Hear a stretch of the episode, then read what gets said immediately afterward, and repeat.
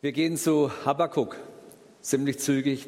Habakkuk Teil 2. Ich freue mich darauf, dass, oder ich freue mich, dass ich für diesen Teil, diesen Propheten, diesen kleinen auch mit in der Serie dabei bin, weil Habakkuk, und das ein paar kurze Vorbemerkungen, Habakkuk, ähm, ja, der Name allein schon hat mir immer gut gefallen. Und ich erinnere mich zurück an die Studentenzeit, wenn man dann zusammensaß, halt, wenn man nichts zu tun hatte, irgendwo in der Kneipe oder irgendwann, dann sagte ich mal so als Spleen, als Gedanke, wenn irgendwie, wenn es nichts wird mit all dem, was man sich so vornimmt und so weiter, dann werde ich mal vielleicht eine Kneipe machen zum Habakuk.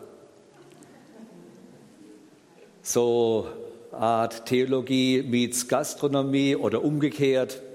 Vielleicht sogar das, was ähm, noch tiefer geht, jetzt, was wir gehört haben, einfach kommen, da sein, den Menschen was zu trinken, zu essen geben, Gespräche führen, zuhören, so viele Fragen. Habakuk eben. Habakuk dachte also für so eine Kneipe oder für so einen Ort, wo man sich trifft, wo man einfach redet über die Fragen des Lebens, da passt Habakuk. Und auch zum Essen dazu. Und übrigens, wenn man äh, nachliest, der Name Habakuk, höchstwahrscheinlich heißt, steckt da auch ein Küchenkraut dahinter, also Art Basilikum. Habakuk heißt wahrscheinlich Basilikum, was dann auch für die Speisenauswahl irgendwo schon ein bisschen was äh, vorbereiten würde. Also Habakuk, Turmerlebnisse sozusagen mit Habakuk. Aber ich habe dann mit der Zeit gelernt, dass Habakkuk auch ein ganz, ganz besonderer Prophet ist. Ein Prophet, so kleiner ist, die drei Kapitel, mit einer großen Wirkungsgeschichte, mit großen Auswirkungen. Wer schon mal in Israel war und da rumgereist ist, auch im Toten Meer unten, bei den Höhlen von Qumran, bei dieser Gemeinschaft der Essener, die haben dieses kleine Büchlein Habakkuk sehr geschätzt. Und man hat in diesen, in diesen Tontöpfen eine, einen, eine Rolle gefunden, eine gut erhaltene Rolle zum Propheten Habakkuk, vollständiger Text und auch kommentiert. Und man spürt darin, die Leute haben sich damit beschäftigt. Wie übrigens auch in unserem Neuen Testament Habakkuk dreimal an ganz prominenter Stelle zitiert wird. Bei Paulus sozusagen seine Angabe im Römerbrief ist ein Zitat, seine Themenangabe im Römerbrief ist ein Zitat aus Habakkuk. Noch einmal im Galaterbrief und im Hebräerbrief auf eine ganz andere Art und Weise dieses Wort, diese Worte Habakkuk 2, Vers 4 zitiert. Und gelernt habe ich inzwischen auch, dass die Rabbinen zur Zeit auch des Paulus und vorher auch dieses Habakkuk-Buch sehr geschätzt haben und als die Frage war, wie verdichtet man sozusagen all das, was im Alten Testament an Geboten und Weisungen da ist, wenn man das immer mehr verdichten wollte, sodass da so eine Grundrichtung und eine Grundaussage hineinkommt, die dann für alles andere natürlich auch noch gilt. Wenn man also immer mehr zusammenfasst und verdichten will, dann war eine ganz breite Strömung der Rabbinen da, die sagte, Habakkuk 2, Vers 4, das bündelt alles, was im Alten Testament, was an Weisung, was an Torah da war. Habakkuk 2, Vers 4, wir werden es nachher genauer anschauen, da steht, der Gerechte, der Rechtschaffene wird aus seinem Glauben, aus Vertrauen leben. Und Vertrauen ist sozusagen auch die größte Verdichtung von all dem, was schon im sogenannten Alten Testament im Tanach als Aussage da war. Vertrauen in Gott. Vertrauen in Gott. Deshalb auch heute Morgen das Thema Vertrauen bleibt, weil es vor allen Dingen auch um diese Stelle nachher, auf diese Stelle hinauslaufen wird. Was mich an Habakkuk noch weiter fasziniert, wenn man mit ihm ein bisschen unterwegs ist, vielleicht habt ihr tatsächlich diese drei Kapitel inzwischen schon mal kurz gelesen oder überflogen. Habakkuk hat Fragen. Und das kam ja auch schon letzten Sonntag deutlich zum Ausdruck. Habakkuk hat Fragen. Fragen, die er an Gott richtet. Fragen hat er, obwohl er ja auch bereits schon Antworten hat. Er weiß manche Dinge, er weiß viele Dinge über Gott. Er hat schon Antworten und Erkenntnisse. Aber gerade deshalb, weil er Gott kennt, hat er auch wieder neue Fragen. Und ich denke, so geht es uns ja manchmal auch, dass da ein, ein Kreislauf da ist. Einerseits lernt man, einerseits weiß man schon vieles und dann kommen wieder neue Fragen auf. Und dann sucht man und steht man vor Gott und ringt mit Gott und ist bei Gott und wieder sind Fragen da. Und Tabakut hat Fragen und es ist gut, dass er uns lehrt, dass wir vor Gott immer wieder fragen dürfen in diesen Kreislauf auch des Wachsens der Erkenntnis, aber zutiefst eigentlich des wachsenden Vertrauens hineinkommen dürfen. Habakkuk sitzt mit seinen Fragen auf einer Watte, auf einem Turm, wie auch immer man sich das vorstellen mag. Mir fällt da die, die Schwanner Watte ein. Ich weiß nicht, wer, wer von euch, gibt es jemanden, der noch nie auf der, der Schwanner Warte war? Wahrscheinlich nicht, hier nicht im Raum, auch wahrscheinlich zu Hause nicht. Ich empfehle das, einmal bei einem schönen, klaren Tag auf die Schwanner Warte zu gehen. Und dann hat man zumindest, nach hinten kommt der Wald, aber nach vorne hat man eine mindestens 180 Grad Aussicht und zwar richtig weit rein ins Land bis, bis nach Frankreich rüber gucken und hinten kommt das Atomkraftwerk bei Philipsburg und was weiß ich was alles. Also man sieht viele, viele Dinge, ein, eine weite Sicht, ein weiter Horizont. Habe ich jetzt was verkehrt gesagt? Philipsburg, aber die Türme. Auch nicht mehr. Dann muss ich mal wieder auf die Schwaner warten. Aber man sieht auf alle Fälle ziemlich weit. Und dann kann man erkennen, dass auch große Fragen bereits behandelt wurden, weil das gehört zusammen. Der, der Habakuk und der guckt eben weit und sieht vieles. Und heute Morgen tun wir von Habakuk her einfach ein bisschen von seinen Themen, die ihn bewegen. Das sind viele. Eine kleine Auswahl treffen, kleines Menü uns zusammenstellen lassen von Habakuk mit den Themen, die ihn beschäftigen und was er sieht und was ihn bewegt. Nicht vollständig, aber ich denke schon ein paar zentrale Gedanken und Linien. Weil wenn er da reinguckt aus seiner Warte ins Land, dann ist das Erste, was er feststellt, die rechte Sache, die hat es schwer. Er formuliert sogar noch drastischer, wir lesen es gleich miteinander. Die rechte Sache, die hat es schwer. Und da kommen die Menschen in den Blick, die er sieht, die vielen, vielen Menschen. Und die sind immer, weil sie ja unterwegs sind, weil sie Menschen sind, sind immer Menschen, die etwas tun und auch Menschen, die etwas erleiden. Das gehört immer zusammen. Wenn er reinguckt ins Land, dann gibt es da Täter und dann gibt es Menschen, die Auswirkungen dieser Tat zu ertragen haben und Opfer oder wie auch immer. Und die kann man nicht säuberlich trennen, das gehört immer auch zusammen. Und er guckt da hinein und Habakkuk sieht die rechte Sache, die hat es schwer. Habakkuk 1, Vers 3 folgende. Er guckt rein und sagt, Raub und Frevel sind vor mir. Es geht Gewalt vor Recht. Darum ist das Gesetz ohnmächtig und die rechte Sache kann nie gewinnen. Denn der Gottlose übervorteilt den Gerechten, darum ergehen verkehrte Urteile. Er guckt rein und sieht in seiner Zeit, da regiert König Joachim, er kam ans Regiment, nachdem vorher ein König da war, der über 30 Jahre, König Josias, richtig gut regiert hat, nach Gottes Willen gefragt hat, gute Veränderungen herbeigeführt hat, kam nun ein Joachim an die Macht und hatte für zehn Jahre die Herrschaft inne in Jerusalem und in Judäa. Und weil es eine Zeit war, wo vieles in Bewegung war, wo die Großmächte Assyrien und andere irgendwo, da war einfach Bewegung da, da waren auch Freiräume da, da hat dieser Joachim auch ein bisschen als kleiner Herrscher sich groß machen können. Und er hat auch dafür gesorgt, dass in seinem kleinen Umfeld er nicht zu kurz kam. Und er war einer von denen, der gesagt hat, okay, was mir nützt, ist eben, das ist gut.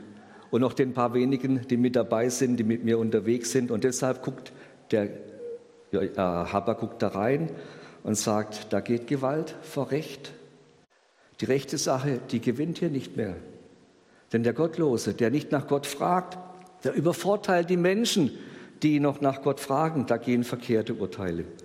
Das ist vielleicht der kleine Horizont, den er wahrnimmt, seine unmittelbaren Umgebung. Aber dann sieht er schon, wenn er ganz weit guckt, dass da hinten am Horizont, dass da etwas ganz anderes aufsteigt. Es ist die Großmacht der Chaldäer, der Babylonier, die sich anschicken, mit ihrer noch viel, viel gesteigerter Macht auch nach Judäa und Jerusalem hineinzukommen. Das ist noch nicht da. Das wird noch Jahre dauern, bis das kommt. Aber er sieht es aufkommen. Und er beschreibt auch dieses Volk, oder Gott macht ihm deutlich, wie es ist. Er sagt, es ist ein grimmiges und schnelles Volk, das hinziehen wird, so weit die Erde ist, um Wohnstätten einzunehmen, die ihm nicht gehören. Grausam, schrecklich ist es. Es gebietet und zwingt, wie es will. Das ist diese typische, diese typische Kraft. Einfach wie ich will, nach meinem, nach meinem Nutzen, wie mir es gut geht, was mir nutzt. Und das eben nochmal gesteigert in einer Großmacht. Diese Chaldäer, ihre Rosse sind schneller als die Pantherpferde fort bissiger als die Wölfe der Steppe. Die Reiter sprengen herbei und sie kommen allesamt, um Schaden zu tun. Und dann bündelt er das in dem Bild. Sie brausen dahin wie ein Sturm und jagen weiter. Und sie machen ihre Kraft zu ihrem Gott. Die rechte Sache kann nicht gewinnen. Das Rechte kann, kommt nicht durch, weil da Menschen sind, die ihre eigene Kraft zu ihrem Gott machen. Die sagen, weil ich kann, tue ich es. Weil ich kann, setze ich mich durch. Weil ich kann, nutze ich alles aus, um mich zu stärken und all das, was mich und mein Umfeld, was zu mir gehört, irgendwo großen stark zu machen. Habakkuk bündelt das nachher in Kapitel 2 weiter hinten in die sogenannten Wehrufe, wo er sagt, wehe dem, der sein Gut mehr mit fremden Gut Weh dem, der unrechten Gewinn macht. Weh dem, der die Stadt mit Blut baut. Und dann hat er sowohl die kleine Situation im Blick wie auch die große Weltlage und sagt, was passiert hier? Hier passiert so viel Unrecht.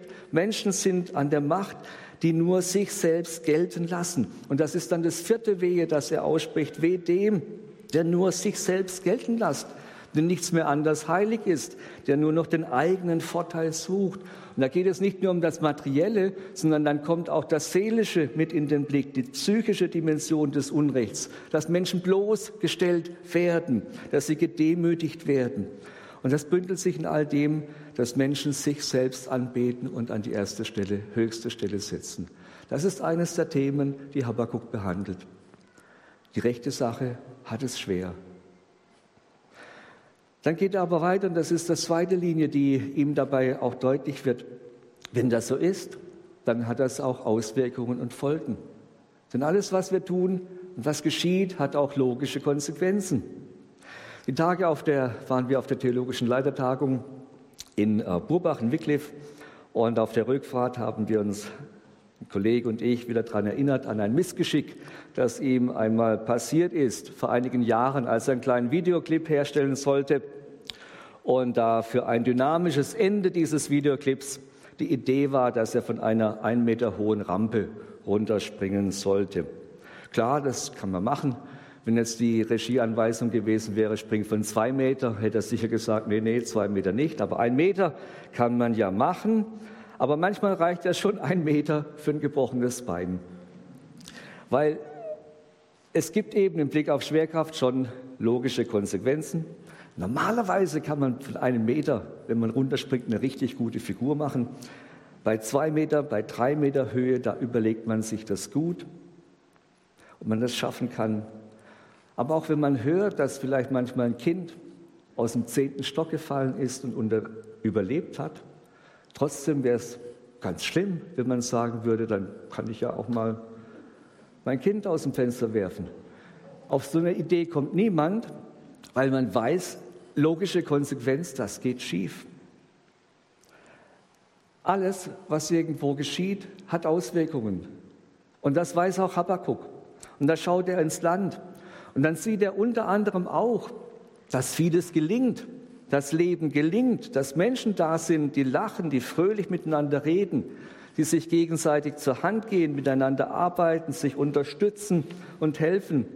Und Habakkuk weiß, das hat viel damit zu tun, dass diese Menschen füreinander da sind, dass sie sich respektieren und achten, dass ihnen das Gemeinwohl wichtig ist, dass sie durch gemeinsame Werte verbunden sind. Und mehr noch, dass sie durch ihren Glauben verbunden sind, auch durch die Gottesfurcht, die sie sehr bewusst leben und was ja ein richtig gut gefülltes, positiv gefülltes Wort ist. Aber wenn Habakkuk ins Land sieht, dann sieht er auch und vor allem das, was er beschrieben hat in seinem Buch, das große Unrecht. Und er weiß, auch dieses große Unrecht zeitigt seine Wirkungen. So wie es dann Schiller mal viel, viel später gesagt hat in Wallenstein, ich weiß nicht, ob der heute noch gelesen wird, aber es ist ein geflügeltes Wort. Dort heißt es, es ist der Fluch der bösen Tat, dass sie fortwährend Böses muss gebären.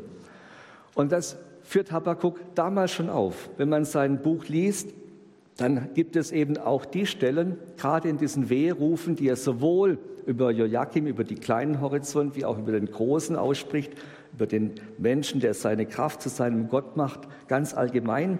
Da gibt es dann Worte wie in Kapitel 2, Vers 8, denn du hast viele Völker beraubt, so werden dich wieder berauben alle übrigen Völker.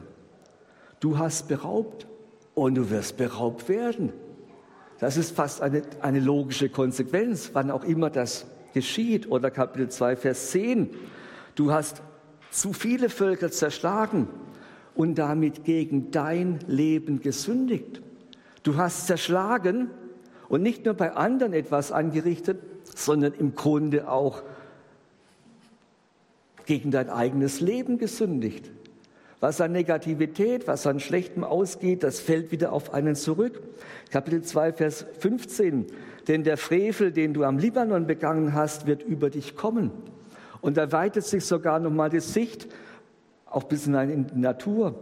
Und die vernichteten Tiere werden dich erschrecken, weil damals auch für den Reichtum, für alles, was da geschaffen werden sollte, eben der Libanon abgeholzt wurde, querbeet, weil da wirklich auch schon ganz massiv in der Natur eingegriffen worden ist. Und dann sieht ein Habakkuk auch, auch das hat Folgen. Das wirkt wieder auf dich selbst zurück.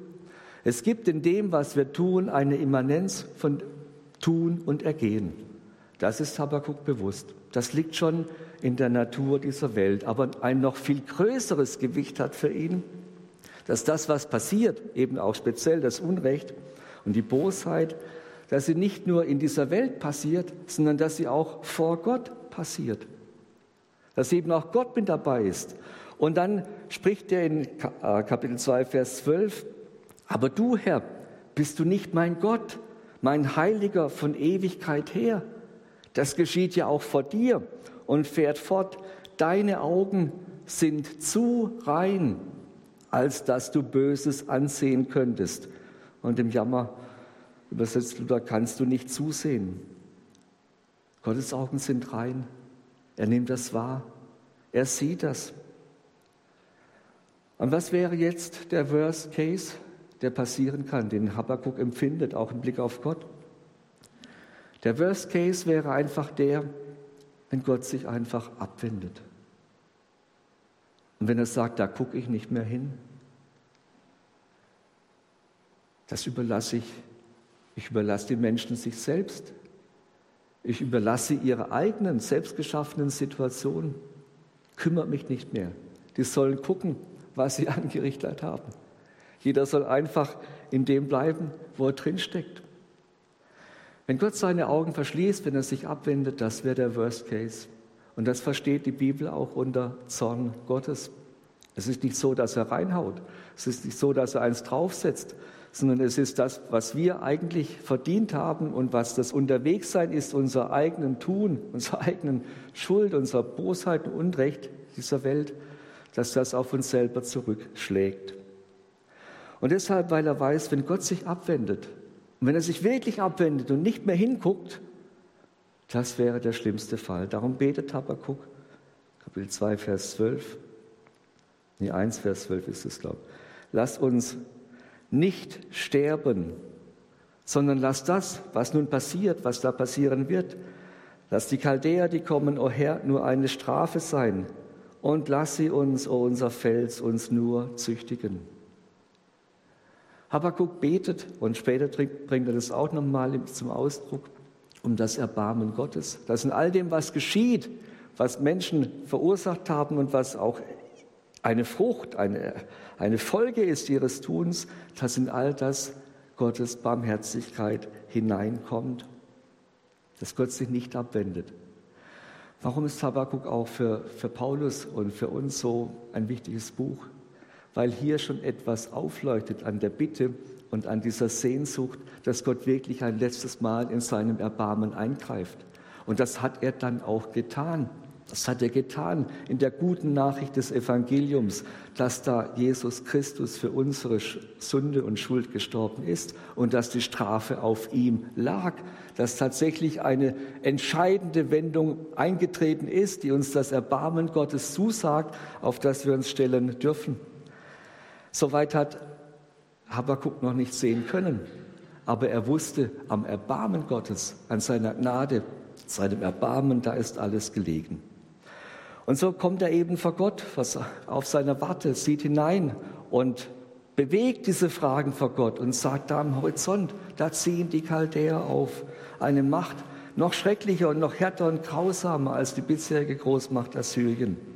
Übertrifft bei Weitem das, was wir schon erlebt haben. Und er hält Gott vor und sagt vielleicht, so, soll es denn so sein, dass nach Wolf eben, eben wieder Bär kommt, dass es einfach schlimmer wird? Habakkuk ahnt und empfindet das, so wird es werden. Und das hält er seinem Gott vor. Habakkuk 2, Vers 1, auf meiner Warte will ich stehen und mich auf meinen Turm stellen und Ausschau halten und sehen, was er mir sagen und antworten werde auf das, was ich ihm vorgehalten habe.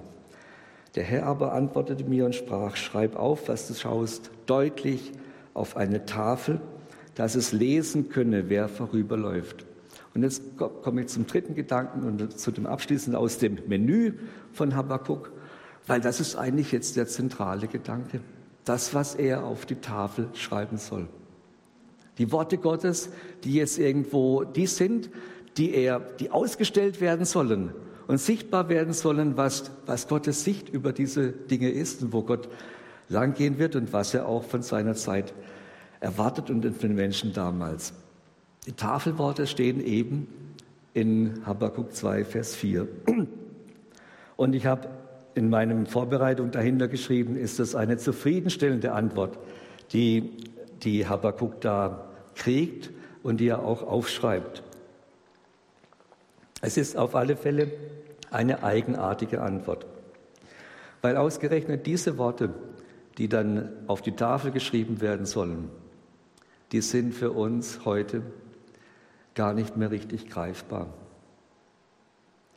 Beziehungsweise äh, nicht leicht zu fassen. Sie sind nicht so eindeutig, wie wir sie uns wünschen würden.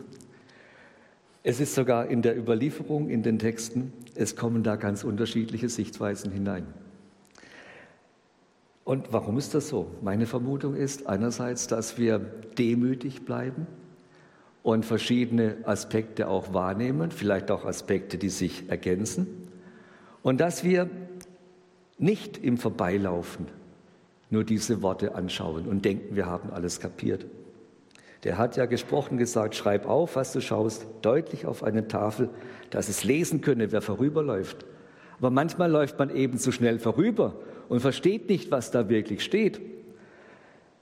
Man müsste hier wahrscheinlich über diese Worte eine, eine Nachtrunde bei Habakkuk einlegen und lange darüber reden. Ich mache es kurz, ich kann es nur kurz aufzeigen.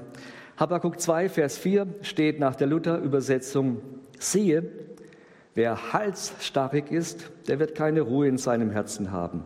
Der Gerechte aber wird durch seinen Glauben leben. Das steht nach der Luther-Übersetzung auf dieser Tafel. Aber Luther hat hier vor allen Dingen ein Wort übersetzt, es trifft überhaupt nicht, was ursprünglich im Hebräischen oder auch im griechischen Text steht. Er übersetzt halsstarrig.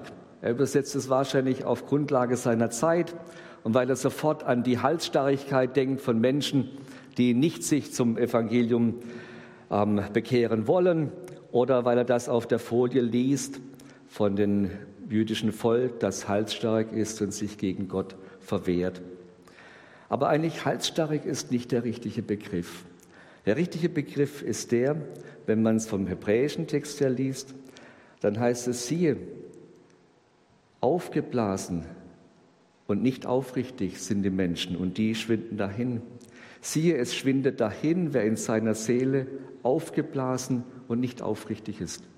Und dann kommt all das, was den Menschen aufmacht, ausmacht, der aus seiner eigenen Kraft lebt und nur sich selber irgendwo zu, zum, äh, zum Gott macht, seine Kraft anbetet, dann kommt die Aufgeblasenheit. Nicht nur das Aufblustern, sondern dass jemand auch lebt aus dem, was er von anderen aufsaugt und sich selber darin stark macht. Und dann sagt diese Schrift, und das wäre das Urteil, wer hier auf diese Weise unterwegs ist, der wird nicht Bestand haben. Das wird nicht Bestand haben. Das hat noch nie Bestand gehabt. Das kann einige Jahre gehen, Jahrzehnte. Das kann man irgendwo aushalten, das kann man durchhalten, aber irgendwann kommt das Ende. Weil das Gottes Urteil über die Aufgeblasenheit ist, die sich selbst zu Gott macht. Und das gilt im Kleinen wie im Großen. Das gilt in unserem persönlichen Leben wie in dieser Weltgeschichte. Gott, weil er der Gott ist, der Böses nicht sehen kann, der der reine Gott ist, sagt, das wird auf die Dauer nicht zählen. Das wird enden. Siehe, wer aufgeblasen ist, wer nicht aufrichtig ist, wer nicht auf krummen Wegen geht, der wird dahinschwinden. Aber, und dann fährt der Vers fort, der Rechtschaffene, der Gerechte, der Rechtschaffene, das ist kein moralisches Sicht von, von Menschen, die wir uns da jetzt irgendwo vorstellen, sondern die eben sich an, an Gott orientieren, nach ihm fragen und auch nach dem Miteinander fragen. Der Rechtschaffene aber wird durch seine Treue am Leben bleiben. Das ist die, die Aussage, die Habakkuk mitbekommt und sagt, halte an, in Treue an Gott fest. Das wird dich, das soll dir durchhelfen. Es ist die ganz interessante Geschichte und die kann ich nur anschneiden, dass die griechische Übersetzung Septuaginta, die ähm, für Paulus und für die vielen Leute maßgebend war zu seiner Zeit, dass die diesen hebräischen Vers nochmal anders übersetzt hat. Und sie hat übergesetzt, der Rechtschaffene, der Gerechte, der wird durch meine Treue leben. Und das ist so einzigartig. Ich hoffe, ich kriege den, den Punkt rüber und ihr versteht, um was es hier geht. Weil ähm, dann fragt man sich, was stand denn jetzt eigentlich auf der Tafel? Was stand denn da jetzt drauf? Ich weiß, es, ich weiß es letztlich nicht wirklich, aber es stand drauf, dass es darum geht, dass wir Gott unser Vertrauen schenken, dass wir an Treue an ihm festhalten, aber gleichzeitig, und dass uns das das Leben ermöglicht und Leben erschließt, aber gleichzeitig und zugleich gilt auch, der Gerechte wird aus der Treue Gottes herausleben, weil er der Treue ist weil er der Zuverlässige ist, weil er der Vertrauenswürdige ist. Und so kommt beides zusammen und verstärkt sich immer gegenseitig. Und das hat Paulus in der Tat in seinem Römerbrief aufgegriffen, als er ganz am Anfang Kapitel 1, Vers 17 sagt, die Kraft Gottes, das Evangelium, das ist die Nachricht von der Treue Gottes und seiner Zuverlässigkeit, die unser Vertrauen weckt und wachrütteln will. Weil das ist es, was wirklich bleibt. Das ist es, was letztlich durchträgt. Das ist es, mit dem wir durchgehen können, ob sich Situationen schnell zum Guten ändern oder nicht, ob wir durch das, was uns, was auf einen zukommt, in irgendeiner Weise mitbeteiligt durchgehen müssen oder was immer kommt. Eines bleibt verlässlich, eines bleibt sicher. Die Treue Gottes, seine Zusage, seine Verlässlichkeit, seine Wahrhaftigkeit und wer auf die antwortet und korrespondiert und sich darauf einlässt, der wird auch stabil werden. Was bleibt in Zeiten, die, wie Habakkuk sie sieht, das war noch, da war ja noch alles gut, als er auf seiner Warte sitzt. Aber er ahnt, es wird herausfordernd werden. Die ganze große Lage, aber auch mein persönliches Leben. Was bleibt? Was gibt mir Stabilität? Was ist das, was mich stabil macht in meiner Person, in meinem, in meinem Leben, in dem, wie ich unterwegs bin. Es ist das Vertrauen zu dem Gott, der der treue Gott ist. Und darin übt er sich und darin findet er wieder hinein. Und da erinnert er sich auch an einen Propheten, der ihm vorausgegangen ist, an Jesaja 100 Jahre früher. Der hat genau die gleiche Botschaft gehabt. Der hat in Zeiten der Unsicherheiten, der Entscheidung, wo gehen wir hin, Da hat er gesagt, eines muss wichtig sein, dass ihr glaubt, dass ihr umkehrt, dass ihr still bleibt, dass ihr auf Gott vertraut. Und wenn ihr nicht glaubt und vertraut, so werdet ihr nicht bleiben. Glaubt ihr nicht, so bleibt ihr nicht, heißt es in Jesaja 7, Vers 9. Wenn ihr euch nicht festmacht in Gott, dann werdet ihr keinen Bestand haben in eurem Leben. So darf man das übersetzen. Das war Jesajas Botschaft, an die sich Habakkuk erinnert hat und die er auch wieder weitergibt. Oder nochmal Jesaja, denn so spricht der Heilige Israels, wenn ihr umkehrtet und stille bliebet, so würde euch geholfen werden. Durch Stille sein und Hoffen würdet ihr stark werden. Durch dieses Vertrauen, durch dieses sich fest verankern in der Treue Gottes, dass er der Verlässliche und der Ewige ist, das wird euch stabil machen, sagt Jesaja. Und Herr Abakuk greift es auf und sagt, ja, das ist es. Das ist der Punkt. Und deshalb, nachdem er all das irgendwo gesehen und wahrgenommen hat, dann bündelt er das in, seinem, in einem Gedanken der, oder in einer Aussage, die uns jetzt auch zuletzt nochmal hineinführen soll in unsere persönliche Zeit vor Gott. Er sagt, ja, der Herr ist in seinen heiligen Tempel und es sei vor ihm stille alle Welt. Ja, aber bei all dem, was geschieht, der Herr ist in seinem heiligen Tempel. Und da meint er nicht, dass der beschränkt wäre dort auf den Tempel in Jerusalem, sondern das ist nur der Fußschemel der Gegenwart Gottes. Und er erfüllt Himmel und Erde. Und der Herr ist da. Der Herr ist da. Der Herr ist in seinem heiligen Tempel. Und das Erste, was beginnt, wenn Veränderung geschehen soll und Stabilität und Neues in unser Leben hinein, dass wir stille werden vor ihm. Es sei vor ihm stille alle Welt. Und unmittelbar an diese Aussage schließt sich dann Habakuks Gebet in Kapitel 3 an. Und dann sagt er, ich sage es mit meinen Worten, Herr, ich habe dein Werk gesehen, das, was geschehen wird. Es soll geschehen, wie auch immer es kommen wird. Mach es lebendig, lass es kundtun. In deinem Zorn oder in dem, was geschieht, was vielleicht auch herausfordernd sein wird, was drunter und drüber geht, denke an deine Barmherzigkeit. Auch das bittet er. Und dann weiß er, Gott, du kommst da in all dem, auch in all dem Durcheinander, um deinem Volk zu helfen, um deinen Gesalbten, deinen Menschen zu helfen. Deshalb will ich vor der Zeit, der Enge, der Trübsal, vor dem, was sich dann ändert, was vielleicht weniger werden mag, wie auch immer, wenn der Feigenbaum nicht grünt, wenn kein Gewächs an den Weinstücken ist, deshalb vertraue ich trotzdem. Ich halte fest, weil es, weil es weitergeht. Ich will mich trotzdem freuen des Herrn und fröhlich sein in Gott meinem Heil, denn der Herr ist meine Kraft und er hat meine Füße wie Hirschfüße gemacht und führt mich über die Höhen. Vertrauen bleibt. Und Habakkuk selber übt sich in dieses Vertrauen ein, wenn er all die Fragen auf der Warte vor Gott bedenkt, damit er sicher wird, damit er sicher wird in seinem Gott, damit die Art und Weise, wie er unterwegs ist, geprägt ist vom Vertrauen. Da ist einer, der hat alles in der Hand, komme, was da mag. Vertrauen bleibt und es wird bei all dem so sein, dass Gottes gute Gedanken und Wege darauf zielen, seinem Volk zu helfen, den Menschen zu helfen. Und das dürfen wir, wenn wir das in der großen Perspektive dann der Geschichte Gottes sehen, auch ins Neue Testament hinein, in Jesus noch einmal so bestätigt und ausgeweitet sehen, dass Gott will, dass allen Menschen geholfen wird.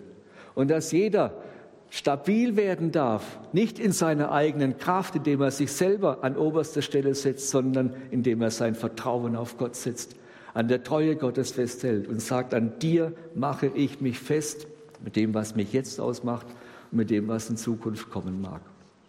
Ich möchte uns einladen, dass wir ja einfach jetzt auch in den Lobpreis, in die Anbetung hineingehen, uns Gott auch stellen mit dem, was unser persönliches Leben ausmacht, was unsere Fragen sind. Dass wir dann aber, nachdem ich gebetet habe, einfach auch in kleiner Zeit ganz still sind. Wirklich still. Es sei stille, Gott ist da. Der Herr ist in seinem heiligen Tempel. Er ist auch jetzt hier. Und es soll vor ihm stille sein, alle Welt.